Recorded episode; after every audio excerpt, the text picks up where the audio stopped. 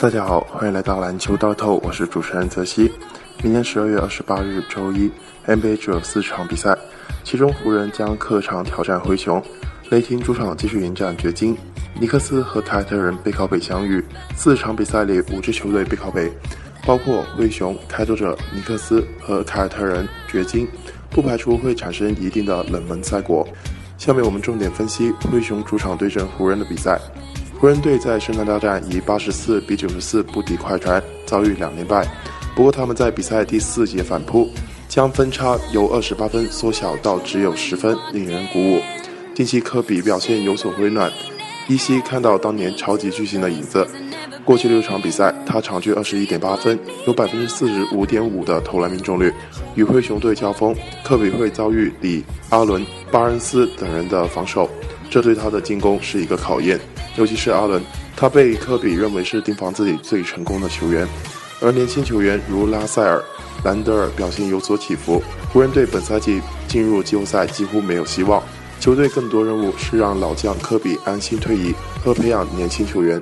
球队目前以五胜二十五负的成绩西部垫底。主队灰熊今早以九十二比九十八输给了黄蜂，遭遇两连败。进攻不利是灰熊的一大问题，他们场均九十五点九分，仅仅领先于七十六人队。在输给黄蜂队时，灰熊队只有百分之三十的投篮命中率，最后一节只得到十八分。而在罚球线上，他们二十一罚仅有十一中，如此糟糕的表现是他们输球的主要原因。灰熊队本赛季变化巨大，球队两大内线核心兰多夫和加索尔皆遭遇不同困境。